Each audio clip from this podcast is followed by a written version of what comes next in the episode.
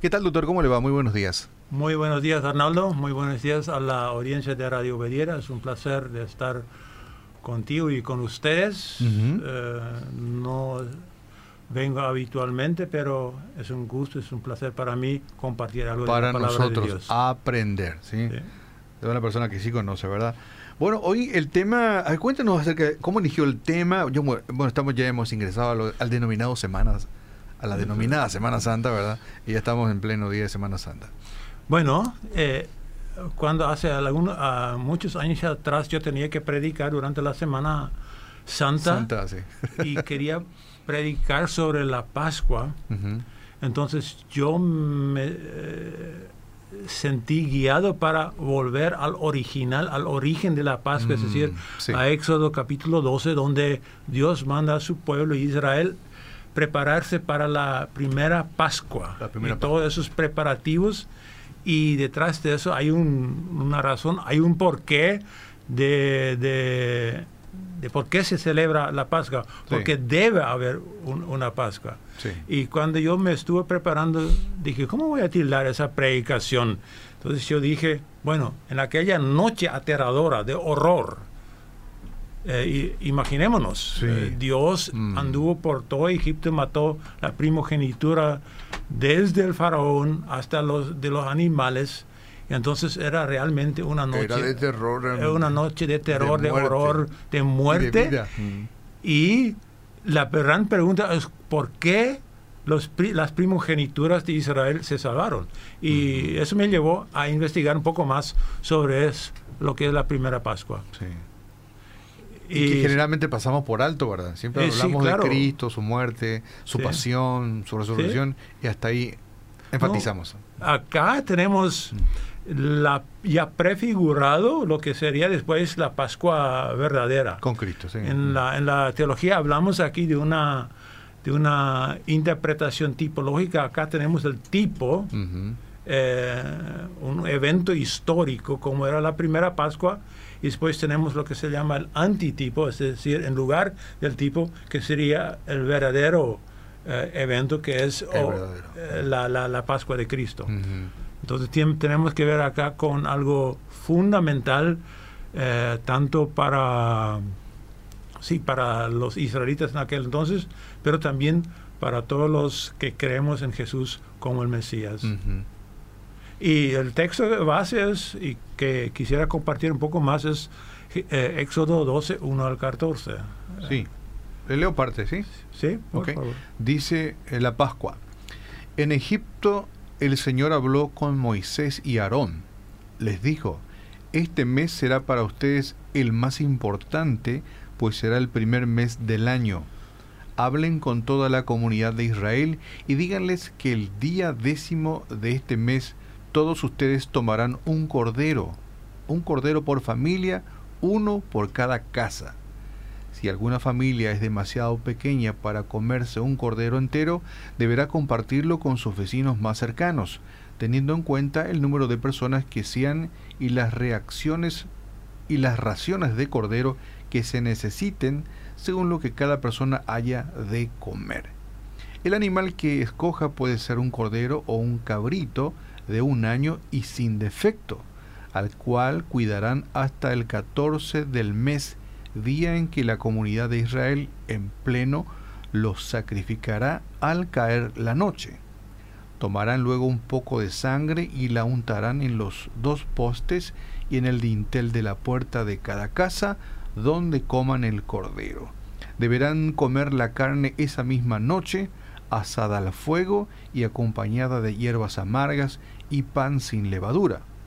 No deberán comerla cruda ni hervida, sino asada al fuego junto con la cabeza, las patas y los intestinos, y no deben dejar nada.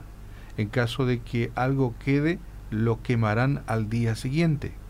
Comerán el cordero de este modo, con el manto ceñido a la cintura, con las sandalias puestas, con la vara en la mano y deprisa se trata de la Pascua del Señor. Sigo. Hasta el 14, por favor. Hasta. Esa misma noche pasaré por todo Egipto y heriré de, y heriré de muerte a todos los primogénitos tanto de personas como de animales, y ejecutaré mi sentencia contra todos los dioses de Egipto. Yo soy el Señor. La sangre servirá para señalar las casas donde ustedes se encuentren, pues al verla pasaré de largo. Así, cuando hiera yo de muerte a los egipcios, no los tocará a ustedes ninguna plaga destructora. Y el 14, el último dice, este es un día que por ley deberán conmemorar siempre. Es una fiesta en honor del Señor y las generaciones futuras deberán celebrarlas. Muchas gracias. Eh, quiero aclarar eh, quizás un dato interesante. Nosotros tenemos hoy el 12 de abril del 2022. Pero según el calendario judío tenemos hoy el 11 de Nisan, de Nisan del año 5782. Ellos tienen otro calendario. Otro calendario. Es decir, estamos en el mes especial que en aquel entonces se llama Aviv, después el cautiverio se llamaba Nisan. Y realmente el mes en hebreo se llama Nisan. Hoy día. Hoy, día, hoy día, ah, sí. Mes de Nisan. Y van a celebrar la Pascua desde el 15 de, de, abril, que es el viernes, a la tardecita, y lo celebran 7 a 8 días siete días y han agregado un día más para estar seguro que realmente eh, cumplan con los siete días eh, eh, previstos. Previstos. Entonces es un dato muy interesante que estamos teniendo oh. aquí. Hay una palabra muy clave en ese texto que es la palabra Pascua. en el hebreo se llama Peisha. y esa palabra Pesha eh, viene de un verbo que significa eh, pasar por alto. Eh, pasar por alto, pero también significa tener algún defecto en la pierna y no puedes caminar bien. Ah. Pero el, verdadero significado para esta parte de la Biblia significa saltar por alto, pasar por, alto ah. o no tocar. No tocar. No tocar. Y es un término para hablar de una protección divina. Debemos saber que en esa noche Dios era el actor principal, tanto eh, en que estaba brindando protección para, para Israel, como también estaba siendo de juez y matando a la primogenitura de, eh, de Egipto. Pero ¿qué era lo más importante también en aquella noche? Eh, la pregunta es, ¿por qué Israel se pudo salvar? Eh, ¿Solamente porque era descendientes de Abraham, de Isaac, de Jacob? ¿Porque eran el pueblo elegido? ¿O había otro factor que era determinante para que Israel se, eh, se pudo salvar? Y aquí quizás como de entrada ya podemos decir, en aquella noche tan horrible, de tanto dolor, de tanto mm. sufrimiento para los egipcios, en realidad el cordero o el macho uh, de la cabra y su sangre jugaron un rol de vital importancia, un rol de supervivencia, porque la sangre en aquella noche eh, expuso la misericordia y el amor eh, de Dios. Sí. Así que en realidad debemos decir, si usted me quiere interrumpir, me puede interrumpir, pero... atentamente lo escucho. en aquella noche, en realidad también Israel, Israel, eh, estaba destinado a la muerte.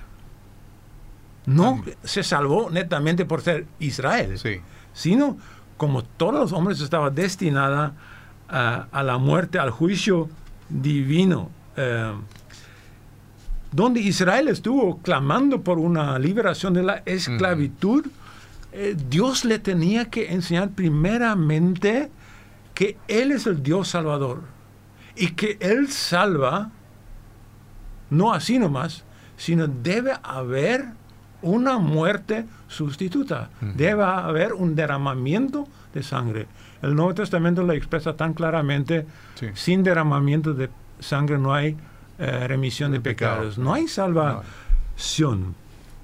Entonces ellos tenían poner el Nisan como el primer mes eh, del año. Es realmente, la palabra es Rosh Hashanah, significa como cabeza de los meses. Entonces, en realidad, el, año religioso en Israel empezó ahí por el mes de Nisan. Yo sé que hoy en día están celebrando su año nuevo en creo que en septiembre, septiembre, septiembre octubre. Lo que necesitaba el pueblo era una nueva identidad tenían una identidad como pueblo esclavizado. Ahora necesitaban una nueva identidad. La identidad como un pueblo, pueblo liberado, un pueblo que estaba yendo a la libertad. Entonces estamos hablando acá también de un cambio de tiempo, antes de la salida de Egipto y después de la salida. Y en realidad eso está prefigurando un cambio de tiempo antes de Cristo y después de Cristo. Y hay también un cambio de tiempo a nivel personal, antes de aceptar a Jesucristo y después de aceptar a Cristo. Así que ese texto contiene muchas lecciones para lo que después pasaría con Cristo o pasaba con Cristo y también a nivel eh, personal. Eh, este cambio de tiempo tuvo que ver con la elección del cordero o del, animal a sacrificar. Tenía que ser cordero o cabra o cabrito. Eh, sin defectos. Sin defectos, exactamente, de un año, sin defectos. Es decir, debía ser un animal perfecto. Y eso ya nos habla de que Jesús sería aquel Cordero de Dios, como Juan el Bautista lo dijo en Juan 1.29. y eh, llama la atención cómo eh, da las indicaciones, cómo comer la carne, cómo cocinar, comer todo, no dejar nada. Exactamente. Interesante, muy interesante. Hay muchas indicaciones muy claras en cómo celebrar la, la, la, Pascua del, eh, del Señor. lo interesante también es cuándo debían carnizar, en realidad debían degollar, al cordero o al cabrito. Tenían que cortarle la vena con un cuchillo muy filoso y tenía que ser en el 14 de Nisan o en aquel entonces Aviv o Aviv, el mes Aviv, entre las 15 y las 17 horas. Sí. Eh, muy interesante. Y si después de 1476 años, ¿cuándo murió Jesús? A la novena hora, dice, dicen los evangelios. ¿Y qué hora es la novena hora? Es a las 15 de la tarde. Entonces, eh, matar a los corderos y los, y los, los cabritos caía en el mismo tiempo que 1476 años más tarde eh, Jesús murió al mismo tiempo. Aquí vemos cómo la profecía de Dios es muy exacta. Cronométrica. Eh, casi cronométricamente, quizás no en minutos y segundos, pero, pero muy cercano. Muy, muy eh, cercana. Sí. Acá hay, si vamos, vemos el texto, acá hay dos acciones muy, muy importantes. Se tenía que eh, juntar la sangre en un recipiente, tomar un, un, eh, sí, un, eh, ¿cómo es? Tal vez no un pincelito, pero un pincelito, pero de, plantas y, o, y rociar el dintel, de la puerta y los dos postes de la puerta. Básicamente sería el marco de la puerta. Sí, el marco de la puerta. El marco de la puerta. Con la, eh, la sangre. sí. Y detrás de esa puerta se estaba reuniendo la comunidad de comida. Casi me quisiera decir la iglesia que estaba comiendo juntos, pero sería anacrónico hablar eh, de iglesia. Pero había una comunidad detrás de la puerta de acuerdo a lo que pesaba el, animal sacrificado. Es decir, no solamente la fe en familia, sino podían ser dos familias también. Sí, dos familias también. Pues. Sí, y entonces el, es el animal quien determinaba cuán grande era la comunidad. Sí. Y eso es muy interesante, un dato muy interesante. ¿Quién determina cuán grande es la iglesia de Cristo? Es Cristo el, el sacrificio perfecto. Y de acuerdo a Cristo, el, gran sacrificio perfecto, la iglesia puede ser de toda la gente. y, porque es suficientemente grande, es Dios quien puede reunir toda la gente del mundo eh, para formar lo que es su iglesia. Claro, tienen que haber aceptado a Jesucristo.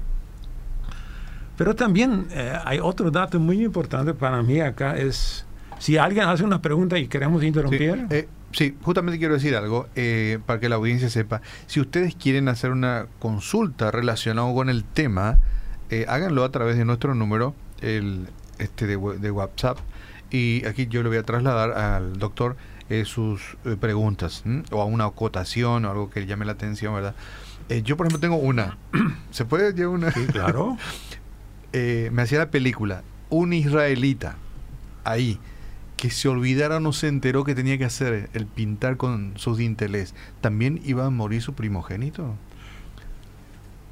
Lo que yo decía, de entrada, lo que realmente Usted ya lo dijo, ya me estaba protegiendo era la sangre. Era la sangre. Es decir, que si era un israelita y se olvidó, no se enteró, su primogénito iba a morir.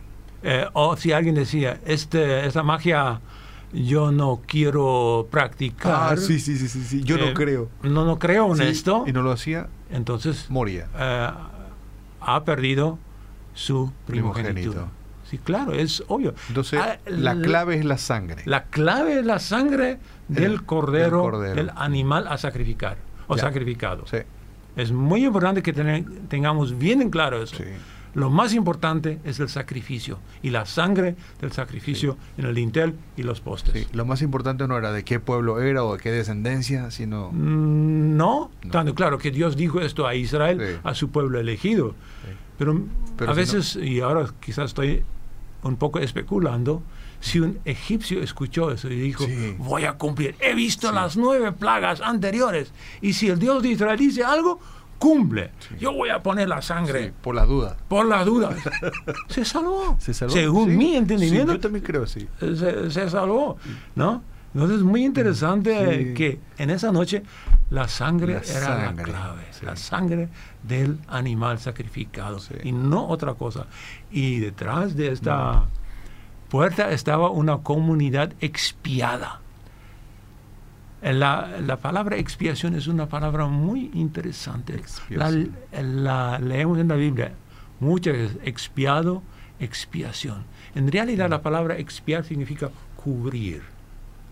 Mm. Y leemos cuando hubo un templo, el sumo sacerdote entró en el lugar santísimo una vez al año donde estaba el arca eh, del pacto, con el con la con el eh, tapado con la tapa y sobre la tapa estaban los jerubín y dentro de la, del arca estaban, eh, estaba la ley de Moisés, los diez mandamientos, y esos estaban acusando a Israel. Culpable, mm. culpable, ah, culpable, culpable, culpable.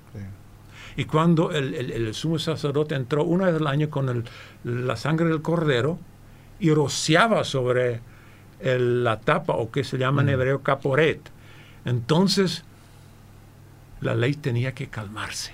Ah. Libre, perdonado, libre, soy libre.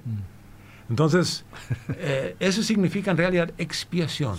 Y la sangre de Cristo ha cubierto nuestros pecados, por eso somos um, personas expiadas y formamos una iglesia eh, que ha recibido la expiación de los pecados. Muy interesante este muy dato. Interesante, muy interesante. Eh, Aquí tengo una pregunta. Eh, pero sí, es pertinente, ¿verdad? Una consulta. Eh, por estos días santos al profesor que está hablando, ¿Jesús murió un miércoles de tarde? Pregunta. Lo que siempre yo entendí era un, viernes de tarde, ¿no? Por eso estamos hablando de Viernes Santo. Sí, Viernes. Viernes Santo, sí. El jueves de la noche, el día anterior, él estuvo en Getsemaní con aquella gran lucha antes de la ah, muerte, también era una noche muy aterradora. Eh, también. Cuando Jesús estaba en Getsemaní orando. Orando. Eso no era una oración, esto era por todo o nada.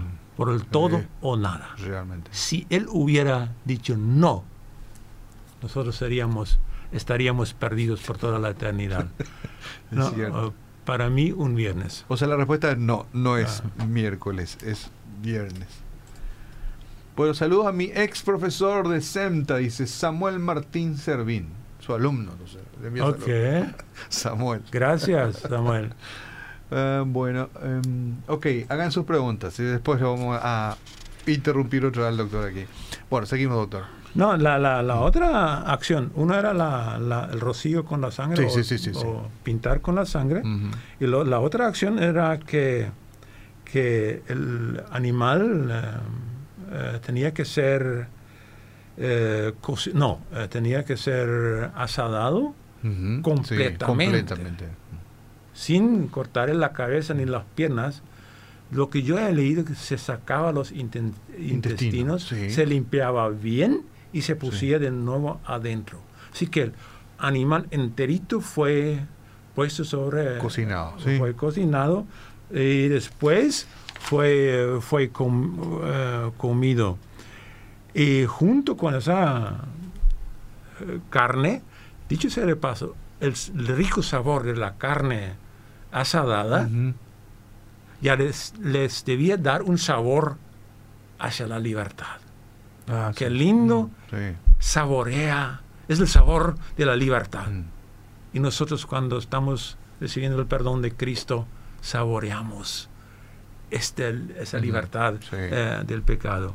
Pero también tenían que mm, comer carne sin, eh, no, pan sin levadura. Pan sin levadura, ¿Por qué pan sin levadura? Porque el pan con levadura es señal de corrupción moral.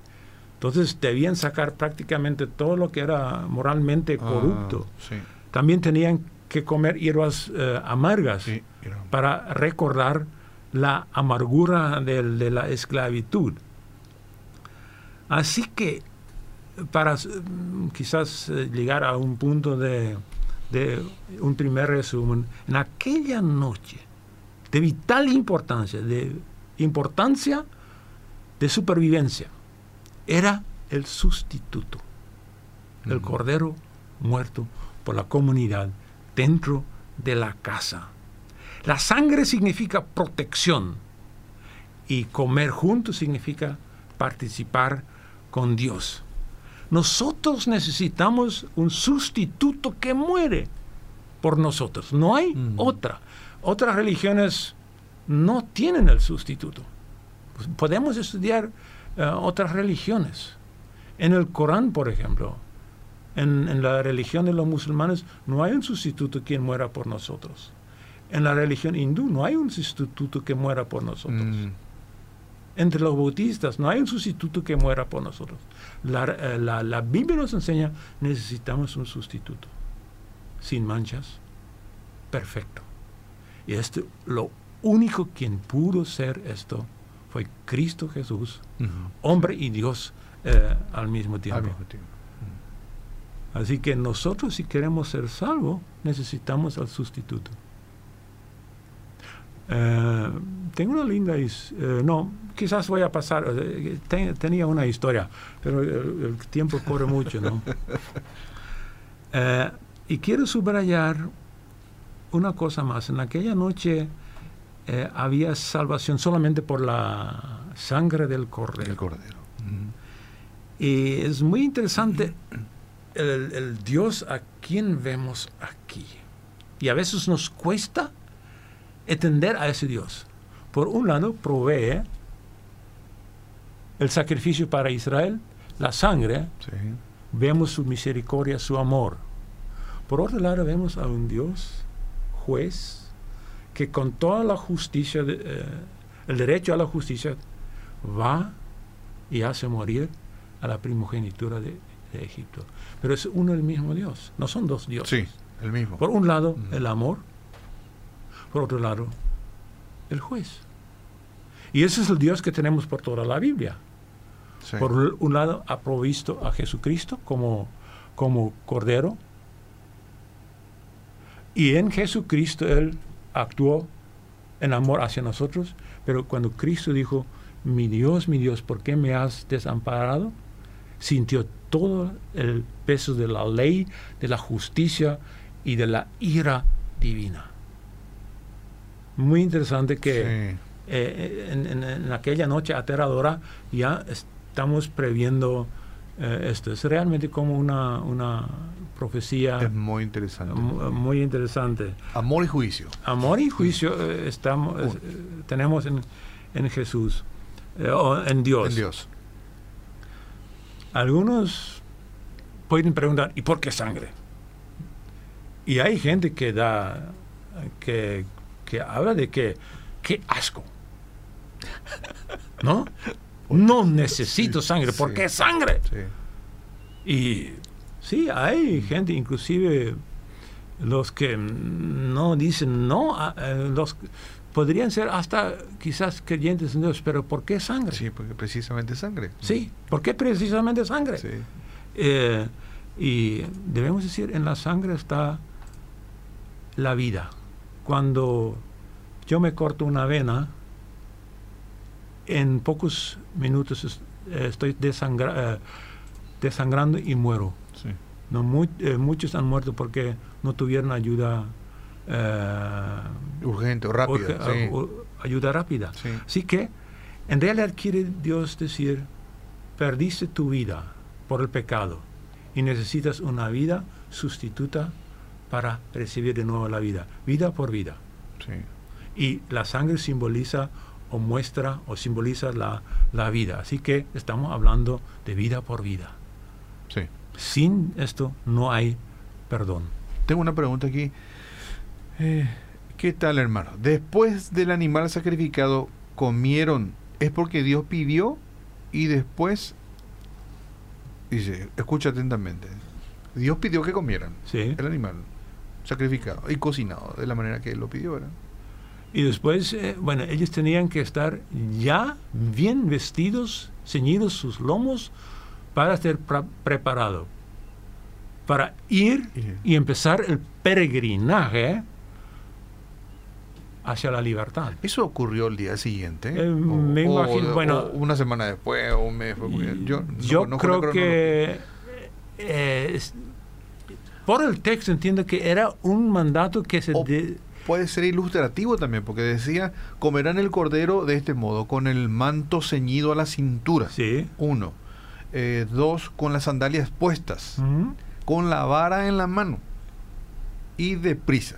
Y es, ahí dice deprisa, es decir, era urgente salir de Egipto, porque el faraón en ese momento sintió el impacto divino y firmaba, para decirlo con nuestras palabras, el decreto para que pudieran salir. Y hay que salir, porque sabemos que después el faraón opinión. se arrepintió y quiso hacer volver otra vez, ¿no? Así que eh, Israel tenía que estar preparado para salir enseguida. No sé cómo el pueblo que tenía más o menos, eh, según eh, datos, dos millones de habitantes, enseguida salieron eh, seguramente ha tardado algún tiempo hasta que todos hayan salido, pero tenían que estar preparados y todo ya empaquetado. Vamos. Sí. Eh, buen día. Si fue un viernes a la tarde que murió, entonces, ¿qué pasa con el día sábado o reposo, cual, la cual no se tenía que realizar trabajo? Bueno, en realidad, el sábado como una institución a respetar y bajo, casi bajo amenaza de muerte, eh, lo recibieron en el monte Sinaí. Ahora era el tiempo de salir. Entonces, eh, en el momento de la salida todavía no tenían la ley que prescribía eh, santificar el ah, sábado. Esto vino posteriormente. Posteriormente, cuando estaban por el monte Sinaí y Dios estaba dando su ley a Moisés y Moisés lo leía al pueblo. Y ah. tenemos una de las historias donde alguien en el sábado estaba juntando madera, leña, ¿y qué pasó con él? Eh, Dice, pienso que como nuestro tiempo todos sí o sí escuchó ya el plan de la salvación, en esa época todos escucharon que tenían que pintar su marco, o sea, todos sabían y estaban eh, a su criterio obedecer o no, dice. Está diciendo que todos los eh, israelitas de aquel tiempo sabían y, ellos podían obedecer o no el hecho de pintar. Esto, así yo entendería el, pasaje. El encargo de Dios era muy claro. Muy claro, sí. Del 10 al 14, cuidar al, al, animalito, carnizar, pintar y después detrás de la puerta comer carne mm. asada. Asada. Como una comunidad expiada, salva. Sí. Sí, esto, pues sí. Entonces, y después venían todos los sacrificios eh, impuestos por Dios para siempre hacer recordar, necesitamos sangre, necesitamos sustituto para la expiación del pecado. Un animalito tiene que dejar su vida, vida por vida. Pero, como lo dice Hebreos, esos animales, ¿qué podían hacer en realidad? Simplemente la cruz pudo hacer valer todos esos sacrificios hechos. Exactamente. Era un simbolismo. Era, era la representación. Era un sustituto que visible, mm. que señalaba hacia lo verdadero que iba a venir. ¿Cuántos años pasó, dijo usted? ¿1700? Bueno, en, más o menos. Eh, Israel salió más o menos en 1446. Esos son los datos más conservadores. Hay otra línea de argumentación que dice que salió ahí eh, por 1250 más o menos. Pero los datos que manejan eh, los teólogos eh, fieles a la Biblia hablan de 1446 hasta Cristo. Y si decimos que Cristo murió a, los 30 años de él, entonces llegamos más o menos a 1476. Eh, y algo. 76. Entonces, eso sería el cálculo. Más o menos. Más o menos, sí. Interesante. Bueno, hay un dato en la Biblia que a partir de la, del primer templo de Salomón, 48 años eh, atrás, era el, el, éxodo. Entonces llegamos, el templo es más o menos 960, 966, más 480 años, llegamos a 1446. Entonces es por, el, por números bíblicos llegamos a esa, esa, esa salida. Y eh, no, eh, hechos o investigaciones arqueológicas recientes dan razón a la Biblia. Sí, doctor. Hoy entonces eh, el tema, usted más o menos lo tituló así, en aquella noche aterradora, y ya entendimos por qué era aterradora, porque era muerte por todos lados, ¿verdad? De los primogénitos por un lado, y por qué debe haber una Pascua, entonces. Y queda claro ahora, ¿verdad? Que, ¿por qué debe haber una Pascua? Eh, para aquella primera oportunidad, debía haber una Pascua para que Israel se salve. O, vamos a decirlo de otra manera, para que todo aquel que cumplía con el encargo divino, pintar el dintel, los postes, que fuese obediente, fuese obediente, se salvaba. Se salvara. Eh, ¿Y por qué debía haber después, en el año 30, para eh, más o menos usar el, eh, el año de la muerte de Jesús. ¿Por qué en el año 32 debía haber la Pascua? Eh, no quiero usar la palabra verdadera porque esto también era encargo divino, pero la Pascua eh, de plenitud. Porque animales no te pueden salvar. Porque nosotros somos imagen de Dios, corona de la creación. debemos, para nosotros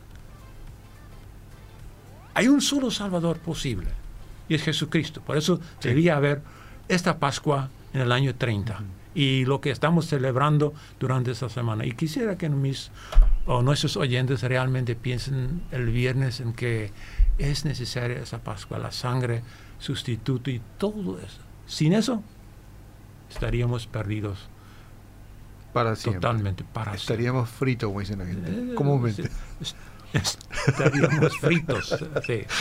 Doctor, tenemos que ir cerrando. Eh, muchas gracias. A una acotación final, una frase así que remate toda esta charla. Bueno, sí, ojalá que quizás hoy no fue tanto un problema, un texto tan, eh, tan eh, discutido, pero quisiera transmitir ese mensaje. La sangre de Cristo nos limpia de todos pecados. Y sin, eh, sin derramamiento de sangre no hay remisión de pecados. Y si hay alguien que escucha esto y no tiene a Jesucristo, este es su momento. Pare ahí su vehículo donde está, o ahí en el taller donde trabaja, y, eh, póngase de rodilla y diga, Jesús, yo me quiero esconder detrás de tu sangre. Amén.